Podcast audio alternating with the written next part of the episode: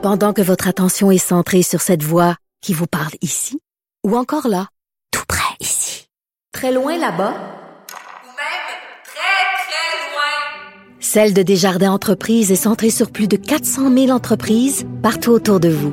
Depuis plus de 120 ans, nos équipes dédiées accompagnent les entrepreneurs d'ici à chaque étape pour qu'ils puissent rester centrés sur ce qui compte, la croissance de leur entreprise. Cube Radio. Je vous avoue que quand j'ai vu le titre de l'article de mon prochain invité, je me suis dit, ah bon, enfin des bonnes nouvelles. Pierre Fortin est professeur émérite des sciences économiques à l'UCAM et il a écrit dans l'actualité un texte qui s'intitule La pandémie et l'économie, on va passer au travers. Bonjour, Monsieur Fortin. Bonjour. Qu'est-ce qui vous rend si optimiste, Monsieur Fortin? Qu'est-ce que je dis dans ça? Ben, je dis tout d'abord que c'est absolument euh, crucial qu'on sauve le plus de vie possible parce que si on n'obéit pas aux consignes qui sont, nous ont données, on peut avoir 5 à 8 000 euh, morts plutôt que 1200. Puis déjà, 1200, c'est 1200 de trop. Absolument. Et, et donc, euh, et deuxièmement, il faut s'attendre à ce que l'économie tombe comme une roche au fond de l'eau euh, dans le présent trimestre du printemps, c'est-à-dire avril, mai, juin, mais que par la suite, si, encore une fois, on obéit scrupuleusement aux directives de la santé publique, mais il y aura une remontée dans la deuxième partie de l'année. D'accord. Donc, vous, quand vous regardez euh, les chiffres, quand vous regardez les prévisions, vous dites bon, prochain trimestre, ça va être euh, ça va être laid, ce sera pas beau, mais avec le beau temps, donc euh, juillet, mais il faut donc toujours garder cet objectif. En même temps, les chiffres que vous donnez dans ce texte, vous dites une diminution probable du PIB, donc le produit intérieur brut, de 20 à 30% et on le voit chaque jour avec les annonces de, du gouvernement Trudeau et du gouvernement Legault. Beaucoup, beaucoup, beaucoup des milliards de dollars de fonds publics qui sont alloués pour venir en aide et aux entreprises et aux individus. Est-ce qu'on se prépare pas une satanée euh, crise de finances publiques quand on va se réveiller de ce cauchemar-là? C'est justement euh, la réponse à, à, votre question, c'est absolument non. C'est-à-dire, il n'y aura pas de crise de finances publiques.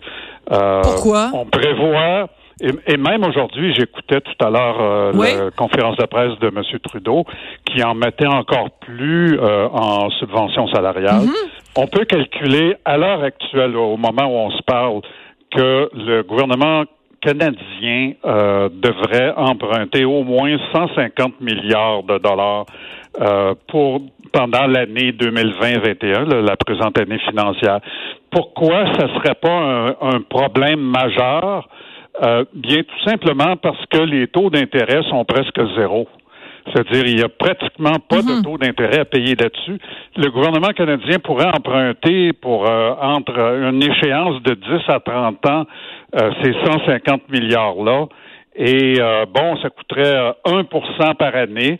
1% de 150 milliards, je veux dire, en intérêt sur cet emprunt-là, hmm. ça veut dire un milliard et demi. Un milliard et demi dans un budget de 350 milliards annuels, là, au niveau fédéral, ben, c'est presque rien.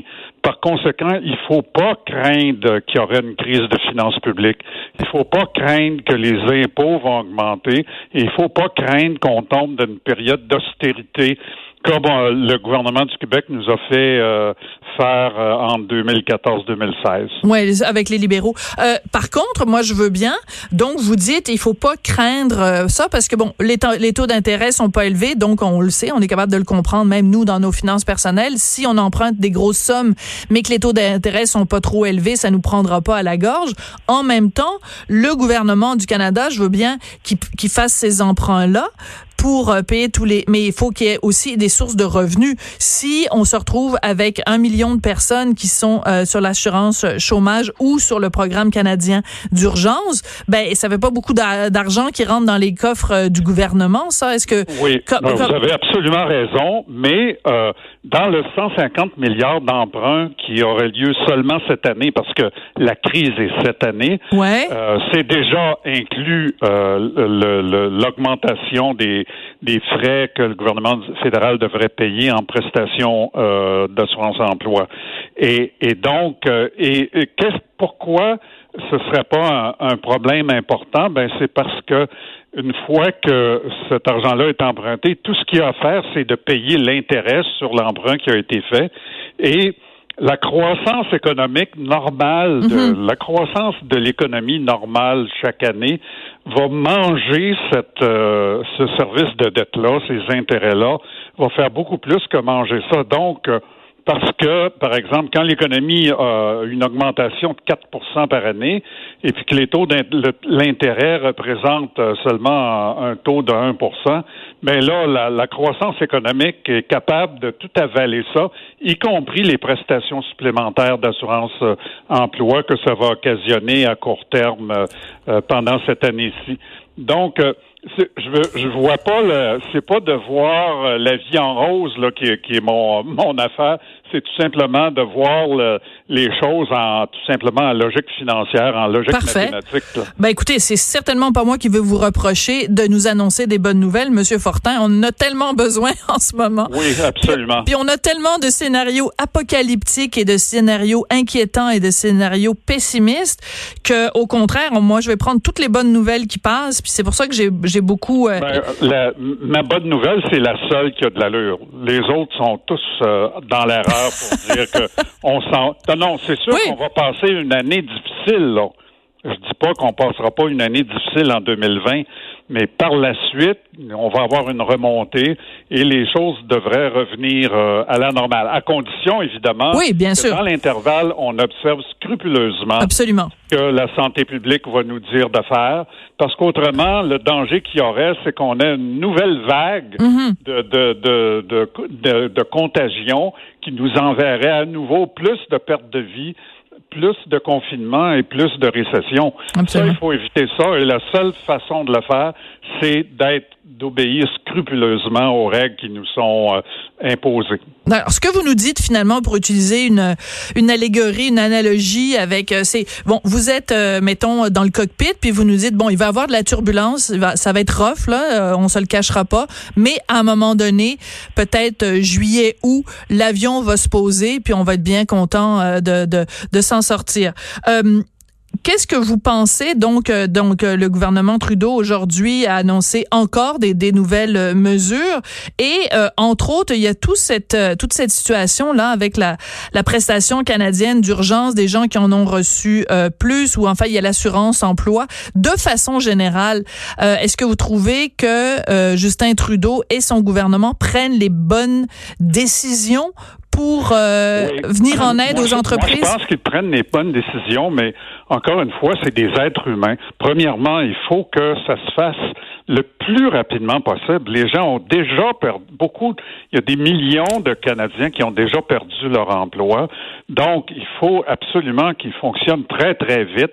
Alors, ils ont donné des ordres à tous les fonctionnaires fédéraux de travailler 24 heures par jour pour y hmm. arriver. Évidemment, dans tout ça, il faut s'attendre qu'il y ait des erreurs, des gens qui reçoivent pas de chèque ou d'autres qui en reçoivent deux plutôt qu'un puis qu'il faut qu'ils remettent par la suite. Mais ce qu'on espère, c'est qu'évidemment, que, évidemment, c'est que ça ça sera pas des erreurs du type absolument gigantesque qu'on a eu oui, comme avec Phoenix. leur système de paye Phoenix là qui est complètement capoté euh, et qu'ils essaient de, de peine et de misère à redresser. Ouais. Donc euh, ben... dans l'ensemble c'est c'est pas mon c'est pas mon mon habitude d'envoyer des fleurs. Non, en effet. mais mais euh, je dois vous avouer que dans les circonstances, euh, ils ont fait la job.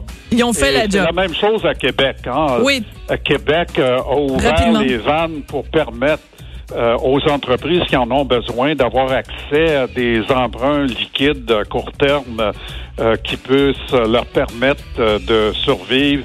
Il faut limiter les faillites, de maintenir les gens en emploi, de façon que dans le milieu de l'été ou à la fin de l'été, quand l'économie va reprendre, Ben là, il y a, qu'on puisse faire face. Il y a vraiment. Euh, oui, il faut vraiment que je vous quitte. qui soit rapide là. Oui, merci beaucoup, Pierre Fortin. que toutes les entreprises oui, Pierre, il faut que je vous quitte parce que ça va, on va, on va, on va quitter. Alors, Pierre Fortin, professeur émérite des sciences économiques à l'UQAM, mais juste vous dire que Hubert Sassi nous a envoyé les chiffres. Depuis le début du confinement, il y a 40% des Québécois qui ont eu un souper virtuel. Merci à vous d'avoir fait un lunch virtuel avec nous à Cube, puis on se retrouve demain midi.